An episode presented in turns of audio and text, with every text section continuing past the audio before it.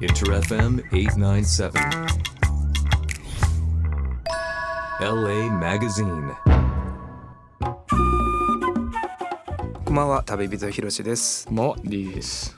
LA マガジン毎週木曜深夜2時からお届けしています LA 在住の曽内光陽さんにリモートでつなぎ LA の今世界の今を伝えながらマガジンを編集していく番組ですはい。はい D ははい普段は右利きだよね、普段右利きいやです。ねキックボクシングだけ左でやってるみたい。な感じだよねはい。でさ俺左利きなんやけどお、そうなんだ。そうなの、うん左利きなんやけど、ん左利きって、うん。そのなんか人口の約10%なんだってうん。いつの時代だってうんでいつだっけかなっていうか学生の頃に左利きってうん右利きの人より9年寿命が短いみたいな、嘘でしょ。そう話があって。う嘘でしょ？って俺もその時なんか思ってデータがあんのかな、そういう。なんかどっかで学術で発表されたみたいな話があって、そしたらそれがいつかしばらく経って見たら、うん。あれはすそうではないっていう学習。なんか そりゃそうでしょ。なんか知らん間に大人から「9歳はお前早く死ぬ」って言われたりそれは関係ないって言われたりするっていう、なかなかこの不思議なねことがありつつなんやけどうんただでも面白いのって左利きって霊長類だとこんなにも偏ってるっていうのは人間だけなんだって、うん。その10%しかいないからね、うんうんそう。でカタツムリにも左利きってあるらしくてうん。なんかね渦が逆巻きになってあるあって、はいはいはい。でもカタツムリは左利きはうん。左利きとしか交尾できないんだっておー。そう。それついてないですよね、それはね。そう。だけど人間が10%なだけだってカタツムリはねもうちょっといるらしいからうん。まあいいんやけどパッてあっても左利きじゃないってなったらお互いふーんってなるらしい。へえ。そうそうそう。ということでね左利きにこうもてあそばれながらやけど。そう。そう。で多分ね彼は俺は両利きだと思うんだよな。でちょっとね早速 LA にいる、えー、曽根光陽さんを呼んでみましょう。光陽さん。日本の皆さんこんばんは。右利きの音楽プロデューサーの曽内光陽です。右利きだったか。右利きでしたねえでも面白いよね右と左があったりとか。面白いですねその話、うん。ちょっと憧れますけどねやっぱ左って。なんか。あねなんか右脳を使ってる感じしません？なんか左利きの人って。あそうなんか交差してね、ううん。ん左は右脳右は左脳ってね、うん。言われたりするけど。そうそうそう。そういうのがありつつでですね。ってことで今夜のトークテーマは「信じるか信じないかはあなた次第。LA 都市伝説」と。いいね。いやもういいよ。タイトルだけでワクワクするよねこれ。っていうことでね事前にこの紅葉さんからこんな話あるよっていうリストをねいただいてて。そうそうそう。それをね元にちょっといろいろ話聞いていけたらなと思うねんけどこれ D はどれ気になるこれ？いやいやまずはうん。DTLA にある謎の巨大地下トンネル いいね。アングラ感あるね。はい。うん。僕もいこれこれは知らなかったんで、うんうん気になりますね。うん。うんこれはでもなかなか謎で誰も分かってない把握できてないものなんですけどうん。実はダウンタウン LA の地下にうん。11マイルだから18キロぐらいの地下トンネルがあるんですよ。うん今でも入れるんですしかも。普通の人も入れる。入れる。一応入れるんですけど。うん。でもうずっと昔から大昔からあって、うん。それこそ禁酒制の頃からあるらしいんですよね。もっと前からあるらしいんです。ただうん。地図になってないんですって。でそこで禁酒制の時にうん。お酒をなんか売ってたりとか勝手になんかなんていうの隠れバーみたいなことやってたから壁画とかもあったりとかしてて。でその時にやっぱり記録もやっぱ残ってなかったらしくいろいろと。うん。でこれがねなんかあの時代によってからこういろんな怪しい使われ方をしてきたらしいんですけど記録に残ってないらしいです。ん？これはだから今もあるってことだよね。今もある。だから行こうと思えば行けない今もあるしそうなるほど。じゃあ見つけたら入ることができるんだけどどの辺にあるかっていうのはその記録だったりとかっていうのが残ってないからいやちょっとクエスト感があるってことだね、うん。これ。入り口はね実はここっていうのがなんとなく何箇所かあるのでそれはネットでも見つけられるんですけどただ地図はないんで本当に入ると分かんなくなるらしいんですよ。あだから全貌がわからないだけで入り口は分かってるってことか。うん、そうなんです。その禁酒制っていうのはいつぐらいなんだ？禁酒制っ何年前になる？ていつだ結構前やよね1920年から33年までアメリカで施行されてたんですけども。単純に言うと 100, いや100年前ってこと100だよね年前か。100年前の。っそうそうそう。てことだね。そう。で、うん。その時って実は今でもその名残がダウンタウン LA にはあってお店の後ろに隠しトラブ扉があったりとか隠し部屋があったりするようなレストランとかが今でも結構あってうんでそこでこう実は裏でバーをやってたみたいなところもあったりするんですよ。うんうん。でその代表的なところで面白いのがダウンタウン LA に今でもあるホテルでアスレチッククラブっていうホテルがあってでそこが3階から8階ぐらいまでジムなんですよね。でなんでかっていうともともとオリンピック選手の強化養成所だったうんところなんですけどでも皮肉なことにこの2階に本棚があってそこを開けるとその昔の禁酒時代の隠れバーだったんですよ。そのオリンピックのそのなんていうんですかね役員みたいなところの人たちがお酒飲む場所っていうのがその後ろにあったらしくってなんかそういうのもね今でも建物とかも結構ダウンタウンエリアにあったりとかして面白いんですよ。んなんかあの映画とかでさあのハリウッドそれこそハリウッド映画とかでめなんか表歌はレストランとかうん中華料理屋だけど厨房を抜けていくとちょっとポーカーしてたりとか、なんかイメージそういう感じだね。それのもうちょっと全然そのなんていうかな。一般の人も来れるし一般の人っていうか知ってる人は来れるみたいなちょっと会員制感があるようなとこだよねきっとね、うん。そうですね。じゃあもうでも次行った時は俺絶対このトンネル行く、ちょっと怖いですけどね。なんか誰かうん、いてもおかしくなくないですか？いやいやいるんちゃう。いるとだセシルみたいな感じだと思いますよ。だからもう。だからあのうん俺腰にさひロープつけるからさはあの D とさコヨさん入り口でもっと引っ張引って。とにかく俺がこう合図したら引っ張り返してもらうような。ね そうするとなんかそうそうそう、うん。で T シャツだけが戻ってくるみたいな。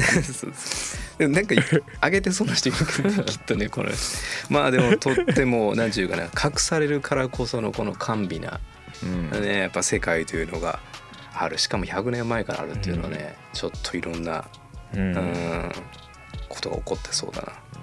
まあね、こだからこういう話が信じるか信じないかはあなた次第とだね。そういう場所があるかもしれないってことだね。そうそうそう。ああなるほそうそうそうど。はいはいはい。じゃあ、もう一個ぐらいうんちょっと聞いてみみますかだかうん。うんらヒロシさんああ、あと俺ね？あオッケーオッケーオッケー。そしたら、あいいね。あの LA マガジンでまあ取り上げたことがないエリア、トーランス。トーランスでトヨタの車は止められないっていう。これはねもう都市伝説なんですけどうん。本当にこれトヨタのアメリカ本社がトーランスにあったんでうんうんうん。でまあすごいやっぱ税金を払ってたんですよね。トーランス市にね。ううんうんんそう。そう、だだからトーランスポリスは万が一止めて、そのトヨタの方だった時に何かなったらまずいってことでトヨタ車は止めないっていう都市伝説があって。なるほどね。これだからこれ警察が止めないってことか。そう。なるほど。警察が止めないってう。いう、んうん。そうなんで前僕がそのそれこそヒップホップ系の仕事をしてた時とかにたまたまなんかレンジローバーに後ろに乗って僕行ってたんですけどしたらそのドライバーが「やべえ俺今日トヨタじゃねえから捕まる」とか言ってて「やべえ捕まる」とか言ってなんかその時あの言ってたのすげえ印象的だったんだけど。まあでもねやっぱりこういうのっていうの実は LA のあちこちにあって、その例えばラバーンっていう前 D が住んでいたところの近くのエリアとかだとサンディマスの免許証を持ってたら捕まらないとかその警察の間でああだこうだがあるからだとか。なんかここの地域だったらあれがああだからこうだとかうん。なんかこう言えば見逃してくれるとかねなんかそういう謎な都市伝説っていうのは結構ね街ごとにあったりはしますね。うん。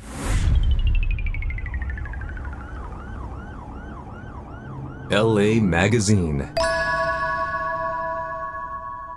LA 在住の音楽プロデューサー曽内紅葉と旅人ひろし D でお送りしてます LA マガジンということで引き続き都市伝説信じるか信じないかはあなた次第はいまあ今後でもまたねリストいっぱいあるから。D 好き好きなやつ聞いて。いやまずはうん。まあ LA と言ったらということでこのエンタメ系パーティーにいる医療用マリファナを処方するマッドドクタはい、あの今はね葉っぱって合法になったので本当誰でも、ー、うん。うん。あの買えるしそれどころかニューヨークとかはね、そのコロナのワクチン打ったらあの葉っぱくれるんで。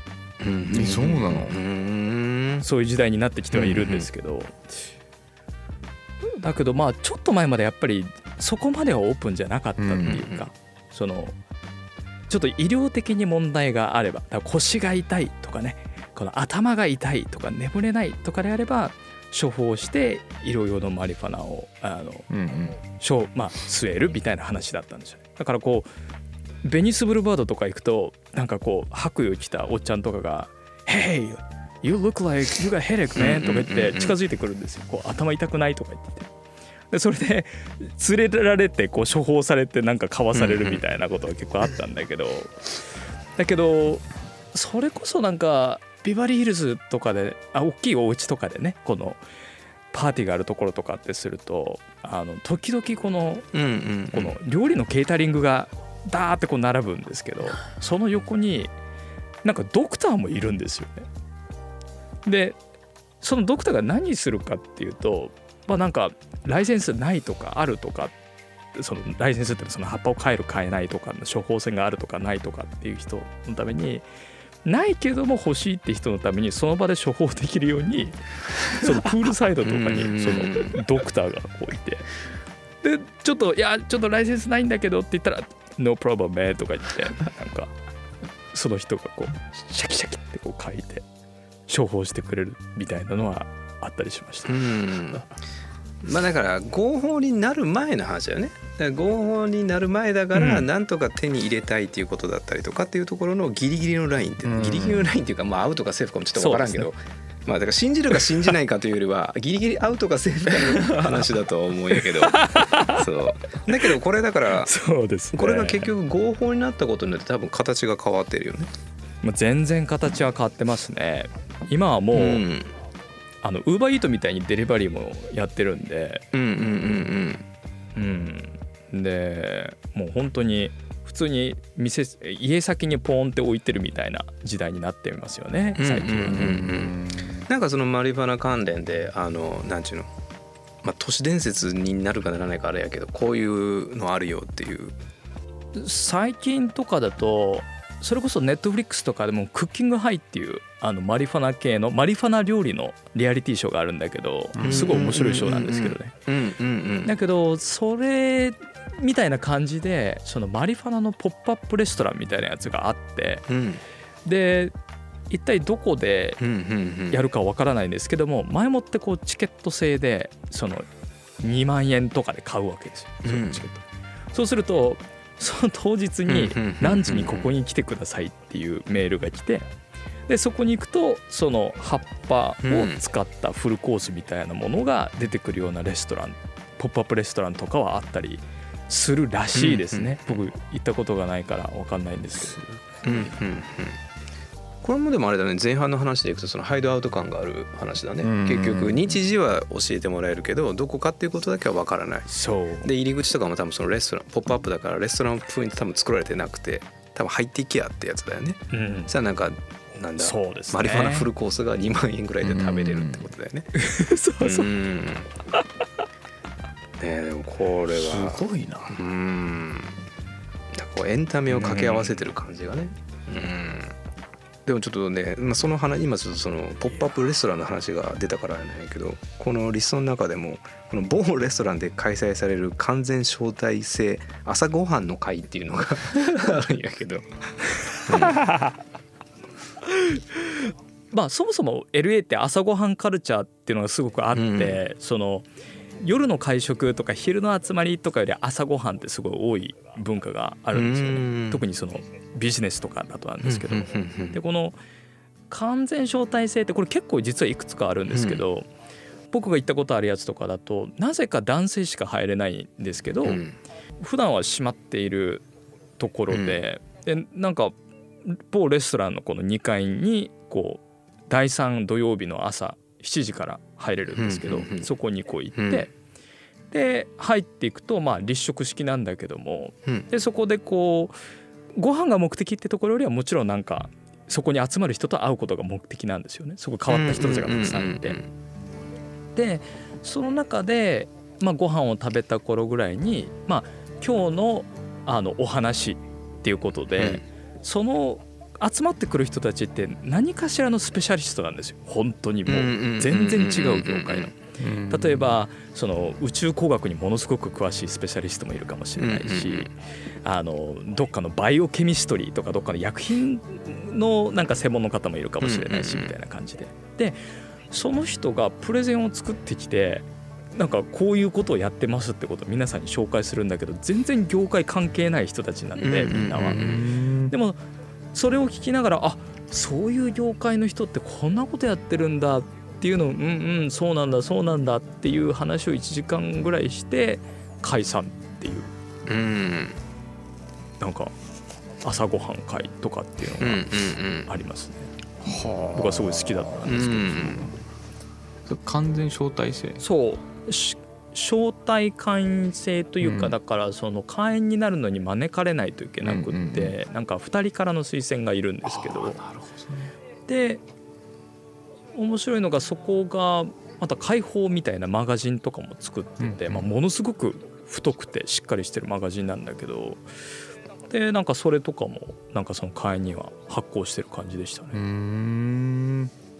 面白い。何が目的でなんかそのいら別々のなんかいろんなことやってる人をこうつなげる会みたいなのがあれなんですかねその趣旨。うん。なんなんか知的好奇心を刺激し合うみたいなニュアンスでしたね。ざっくりライトな感じなんですね。うん。6ヶ月くらい僕行ってたんですけどもその会みたいなやつは。で毎回なんかいろんな人が来てて。でもうん立食で話しながらなんか仲良くやっぱなるじゃないですかうんなんか。そしたらその仲良くなった人がまあ何者かなんですよ。うんすごく面白い。全然違う業界なんだけど何者かだったりとかするんでそこでなんか気が合ってから多分ビジネスに発展したりとかっていうのはきっとあったのかなとは思いますけどうね。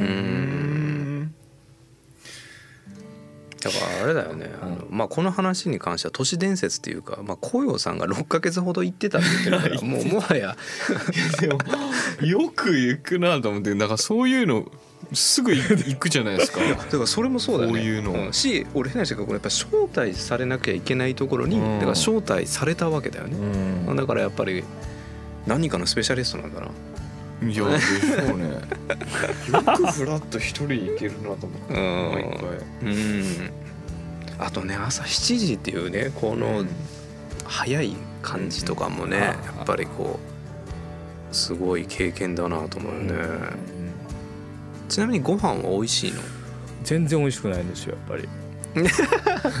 全然美味しくなかった。本当に嘘でしょ。美味しくないの？そう50ドル払うんですけど全然美味しくはないんだけどうんうん。うんまあおいなんかすごくはハイソサイティな感じはするけど美味しくないんですよね。50ドル払って？朝そごはん美味しくはなかった。そう美味しくはなかったですねあれは。だけどすごいのがやっぱりあ LA らしくってもう朝10時には解散なんですよねそれで。だから結局みんなこの後何するのとかって聞くとなんかいや家で家族と過ごすとかなんかこれをするとかもうそこから一日がスタートするような感じで、うんももう10時には終わってるっていうあの感覚がなんかちょっと LA っぽいなっていうか普通だったらなんか夜までとかなんか昼から始まって夕方までとか一日のイベントな感じがあるんだけどもう7時10時で終わっちゃってて。うんうんうんでなんか日常生活にみんな戻ってってた感じでしたうんうんうんね。うん。まあなんかでもそういう時間のセグメントされた中っていうのは、まあ、LA っぽいというか、まあ、個人的には今っぽいというかなんかそんな感じはするけどねこういわゆる時間で分けていく感じというかね、うんうんうんうん、そんな感じはするかなと思うけど、うんうんうんうんまあちょっといずれにしてもねまたねうん。ぜひこの番組中に呼ばれてほしいよね、でなんかそんな話してほしいよね、うん、これでもあれなのかな？こういう感じだとあんまりこう外で言うなみたいなのあんのかな？ここで聞いた話はとか。ああどうなんでしょうね。あーいやなんかね別にサインしなかったんですよその時今はいはいはい思ってみたら。入会とかそんなものはなかったんだけど、でもルールも何も書いてないんだけどお互いが理解してる感じはやっぱりありましたよね。暗黙の了解の中ってことか、そう女性が来ないとかね。その男性オンリーとかっていうのもなんかうん。ルールが空いてるわけじゃないんだけどもいなかったしそういうものなんだよみたいなことは口頭で教えられましたけど。うん。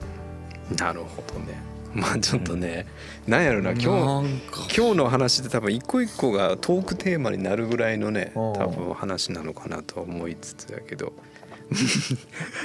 信じるか信じないかっていう言葉の範囲はすげえなんか 広い。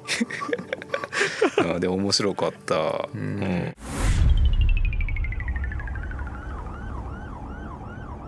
LA Magazine. 番組へのメッセージ LA の聞きたいこと知りたいことご情報などぜひお待ちしてます。送り先は la.interfm.jp です。はいということで D、今日は都市伝説でございましたが、うん、だからあのあれだよね。俺はこう聞いてて思ったけどやっぱりその全貌がわからないとか隠されてるとか、なんとからしいっていうのって、うん。やっぱりこうちょっとこうなんとかな背徳感というか甘美感というか、なんだろうなトレなんでプレジャーギルティっていうかね、なんかそういう感じがこうやっぱりこうなんていうかな尾を引いてというか噂が噂を読んでみたいなねうんことがあるのかなと思いつつ。ただまたこれがさちょっとずつ分かっていくのも面白いよね。うん全貌まで届かないとしてもちょっとずつ分かっていくみたいなねだからちょっとまたね今日取り上げたお話とかで更新があればねまたこのウェブサイトであそうですね LA マガジンでまた記事にしていきたいなと思いますので、ぜひこちらもチェックしてみてください。ということで LA マガジンまた来週です。